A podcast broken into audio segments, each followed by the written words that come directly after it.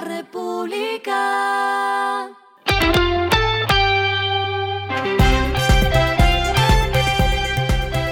Al final de la jornada, esto es lo que debes saber sobre el comportamiento de los negocios, las finanzas y la economía. Las movidas de hoy fueron. Glencore, el operador de Cerrejón y Prodeco, acaba de aparecer como codemandante en un proceso de la multinacional suiza contra el Estado colombiano. Aunque aún no son públicos los detalles sobre el porqué de la demanda del grupo minero, ya aparece el proceso registrado ante el Centro Internacional de Arreglo de Diferencias Relativas a Inversiones, conocido como CIADI. Según los detalles preliminares, la operación en riesgo para las filiales de Glencore son la principal justificación del proceso, pues estaría afectando el tratado bilateral de inversión entre Suiza y Colombia.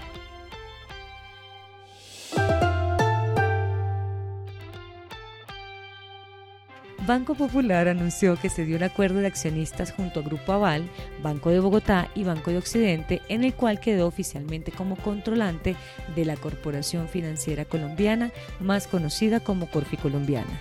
El acuerdo no implica para Corfi Colombiana ninguna variación en la participación accionaria que actualmente tienen los suscriptores del acuerdo, ni modificación en el beneficio real de dicha entidad.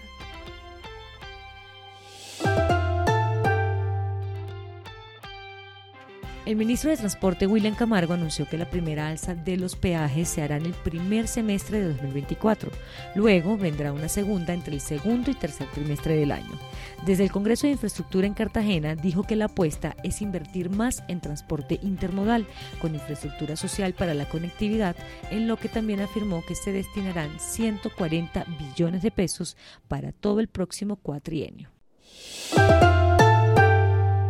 lo que está pasando con su dinero.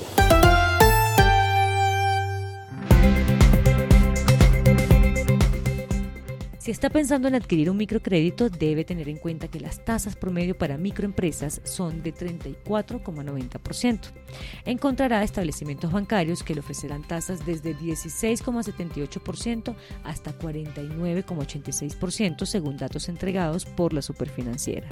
Las tasas más bajas para microempresas registradas por la superfinanciera las tiene el Banco Popular con 16,78%, seguido de Banagrario con 18,5%. 0,01%, COP Central con 19,56%, Scotia Banco El Patria con una tasa apoderada de 21,53% y Banco da Vivienda con 22,81%.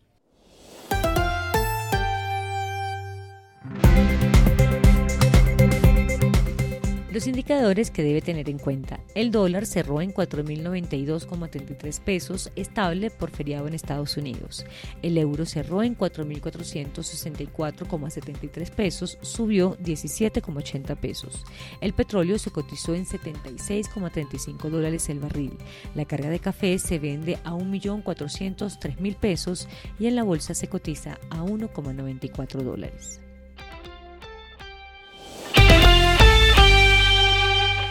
Lo clave en el día.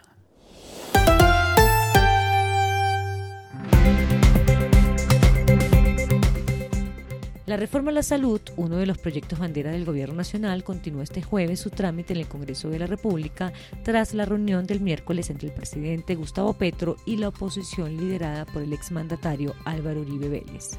Aunque el expresidente dice que no hubo ningún acuerdo, Petro sí confirmó que se acordaron tres puntos, entre esos preparar a más personas en ciencias de la salud, impedir el clientelismo y reconocer la pertinencia de un sistema preventivo. La discusión marchaba en el Congreso entre acusaciones y señalamientos hasta casi las 2 de la tarde, cuando se suspendió la votación de la reforma a la salud y se levantó la sesión en la Cámara de Representantes por el retiro de la bancada de Alianza Verde, ante las declaraciones que hizo el ministro de Salud, Guillermo Alfonso Jaramillo, señalando la oposición que, según el funcionario, está haciendo este partido que se declaró aliado del gobierno. A esta hora en el mundo. Daniel Novoa se juramentó hoy jueves como nuevo presidente de Ecuador y se comprometió a reducir la violencia en el país andino y a crear empleos a través de reformas urgentes.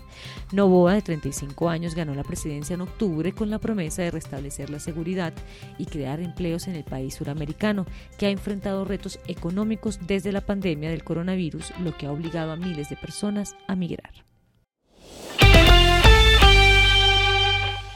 Y el respiro económico tiene que ver con este dato.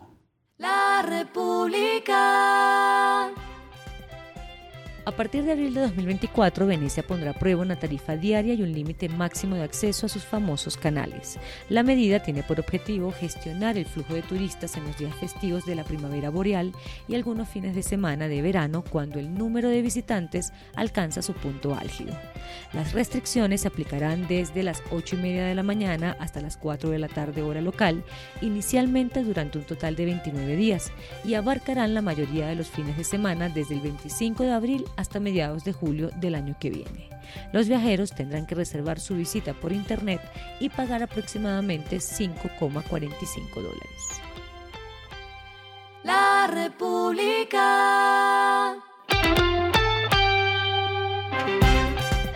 Y finalizamos con el editorial de mañana. Un país que no sabe hacer tributarias. El gobierno nacional podría sufrir un nuevo revés en materia tributaria a la luz de lo que ha dicho la Corte sobre las regalías, lo que destapa que nos rajamos en poner impuestos.